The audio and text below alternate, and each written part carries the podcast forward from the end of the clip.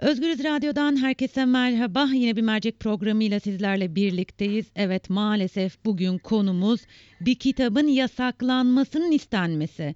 E, peki bu tartışma nasıl başladı? Hemen başa dönelim. İçişleri Bakanı Süleyman Soylu, HDP'nin eski eş genel başkanı e, Selahattin Demirtaş'ın Devran kitabından sahneye uyarlanan e, bir e, tiyatro oyununu öncelikle hedef aldı ve şu sözleri sarf etti.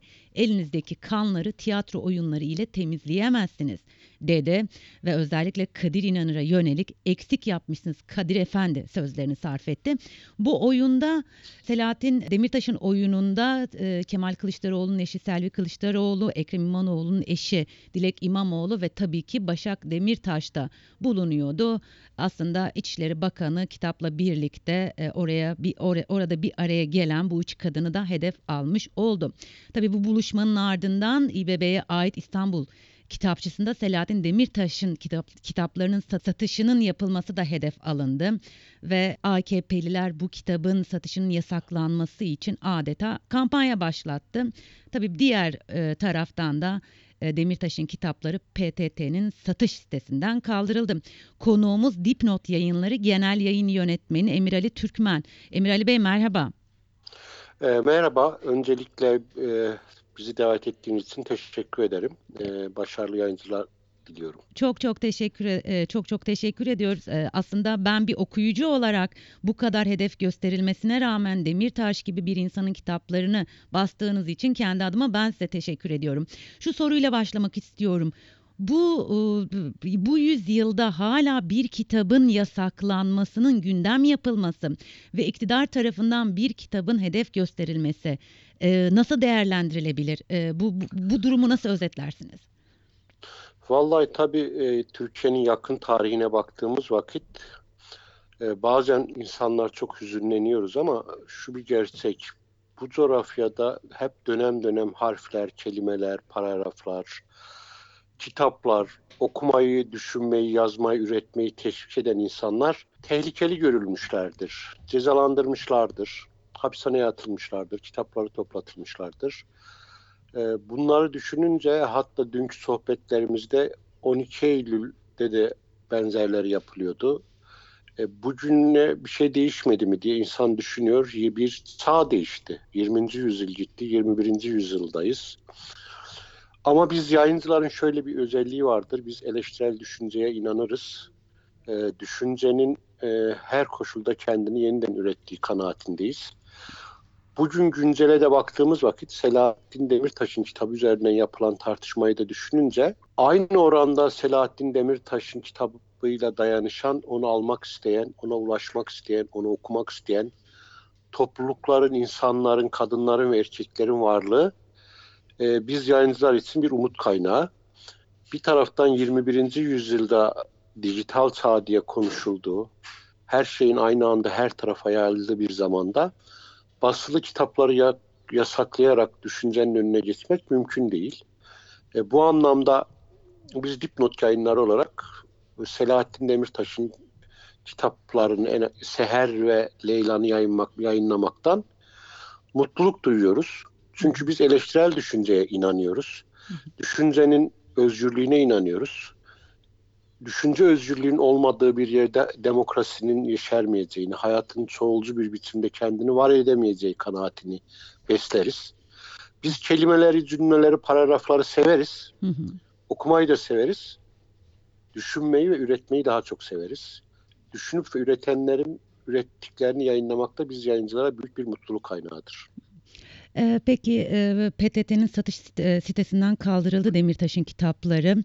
E, satış alanları daraldı mı? Leylan'a geleceğim ama önce bu soruyu sormak isterim size. Şimdi hani daraldı mı diyemem hı hı. ama bu bir zihniyet dünyası. Mesele şu ki e, e, şöyle düşünün e, PTT bunu yaparak ne kazandı ne kaybetti. E, bence herkesin kafasında şu oluştu. Ee, hani PTT haberleşme üzerine kurulu ve haberleşmenin yazılı medyanın özgürlüğünü savunmuyorsa niye PTT? Ee, bu yanıyla bile çok komik. Türkiye tam bir kara mizah ülkesi yani. Gülsek gülemiyoruz, ağlasak ağlayamıyoruz maalesef. E, tabii bu doğal olarak e, Selahattin Bey'in kitaplarını satmak istemeyenler olacaktır. Bunun işaretlerini görüyoruz, duyuyoruz. Ama daha çok satmak isteyen birçok yayıncı arkadaşımız, kitapçı arkadaşımız da dayanışma örnekleri gösteriyorlar sosyal medyadan. Biz okurlarımıza hediye etmek istiyoruz diyorlar filan. E, böyle yasakların ve baskıların olduğu yerlerde her zaman ona karşı itiraz edenler, hayatı yeniden yeşertmek isteyenler olacaktır. Türkiye'de de bugün bunun mücadelesi olduğu kanaatindeyim. E, Emir Ali Bey aslında baktığımız zaman Türkiye'deki siyasi iklime baktığımız zaman hükümetin hedef gösterdiği herhangi bir şeyin başına birkaç gün sonra muhakkak bir şey geliyor. E, maalesef ki böyle oluyor. Demirtaş'ın kitaplarının hedef gösterilmesi e, sizde herhangi bir kaygı yarattı mı? E, biz insanız tabii yaratmaması mümkün değil. Hı hı. E, hele bir de böyle sözün kıymetine, değerine, sözün ulviliğine ve büyüklüğüne inanıyorsak biz yayıncılar buna inanırız. Hı hı. E, yazılı metinlerin, kitapların e, hayatı güzelleştirmek için, anlamlı kılmak için olduğunu biliriz. Hı hı. E, ama e, bunun karşılığında Türkiye yöneten otoritelerin kitaplara böyle davrandığı vakitte falan endişe etmemek mümkün değil. Hı hı. Ama artık yakın tarihimizden şunu da öğrendik ki e, endişenin de bir faydası yok hiçbirimize. İçimizden kimi arkadaşlarımız cezaevine gidiyor, kimileri yurt dışına gidiyor, kimileri yutkunarak konuşma ihtiyacı hissediyor. Bunları hep birlikte görüyoruz. Ama biz bir özgür fikirlerin konuşulduğu, insanların kitapların içindeki yazılanların üzerine konuşması gerektiği bir Türkçenin de gerekli olduğunu biliyoruz. Çünkü öyle bir Türkçe olmazsa bizim gibi yayıncıların da bu ülkede kitap üretmesinin imkansız olduğunu biliyoruz. Korkularımızla, endişelerimizle ama aynı zamanda inadımızla ve cesaretimizle birlikte yaşamayı deneyeceğiz. Ee, birkaç gün sonra Demirtaş'tan yeni bir kitap geliyor Leylan. Aslında bütün okuyucular e, sabırsızlıkla Leylan'ı bekliyor. Siz e, Leylan için e, neler söylemek istersiniz? Valla şu an aslında biz doğrusu hani daha şimdiye kadar konuştuklarımdan çok Leylan üzerine konuşmak isterdim. Tabii tabii konuşalım lütfen zamanımız bol. Bence Selahattin Bey'in önce Seher sonra Devran Hı hı. edebiyatta yeni tartışma imkanları var mı? Nasıl bir yazar açılmıştı? Hatta kimi eleştirmen arkadaşlarımız falan ya galiba bu Türkiye'nin hapishaneleri yeni yazarlar üretiyor diye anlatıyordular. Hı hı. Düşününce Orhan Kemaller, Yaşar Kemaller, Kemal Tahirler sayabileceğimiz böyle bir sürü yazar üretmiştir bu cezaevleri. Hatta 12 Eylül'de de birçok genç arkadaşlarımız cezaevinden yazar olarak çıkmışlardır. Yeni şairler.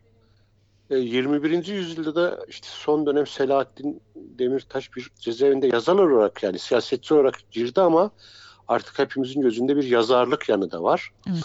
Bu anlamıyla yazarlığının gelişip gelişmediğini, hayatın toplumun sorunlarını ve problemlerini edebiyatta ne kadar iç içe geçirdiğini, orada ne kadar başarılı olduğunu, tasvirlerinin, kurduğu cümlelerin, hayalinin bizim istediğimiz ölçülerden öte ne kadar bir edebiyatın havuzuna dahil olduğu konusunda ben başarılı olduğunu düşünenlerdenim ve onun edeb- editörü olmaktan, onun yayıncısı olmaktan da bu anlamda keyifliyim.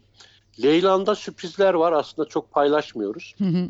Daha doğrusu okur bunu hissi yani alınca aa bu ne güzel sürpriz desin istiyoruz ve e, 22'sinde e, okurlarımız Leylan'ı aldıkları vakit falan bir sürprizle karşılaşacaklar. E, bir kare kod var kitabın içerisinde. Kare kodun içinden ne çıkacak? Bunu bütün okurlarımız kitabı alınca fark edecekler. Siz bunu söylediğinizde benim yüzümde bir gülümseme oluştu. Ben de çok merak ediyorum. Aslında şunu söyleyebilir miyiz? Demirtaş cezaevine girdikten sonra ki herkes belki unutulacağını, orada üretmeyeceğini ve cezaevi psikolojisiyle belki de kimsenin Demirtaş'ı hatırlamayacağını düşündü veya iktidar bunu hedefledi. Ama Demirtaş cezaevine girdikten sonra bir başka yönünü ortaya çıkardı. Dediğiniz gibi yazmaya başladı ve aslında e, cezaevinde e, bu anlamda üretmeye başladı. Belki e, Demirtaş'ın üretimle gündeme gelmesi ve kitlelerin bu kadar onu desteklemesi bir kesimi kaygılandırdığı için şu anda bu kitap yasağını konuşuyor olabilir miyiz? E, böyle olduğunu konuşmadan öte böyle olduğunun hepimiz gözümüzle, aklımızla görüyoruz. E, o da şundan dolayı e, fikrin ve düşüncenin cezaevine atılarak durdurulamayacağını Selahattin Demirtaş bu toplumda kendisini fikirlerini önemseyenlere de önemsemeyenlere de açık gösterdi.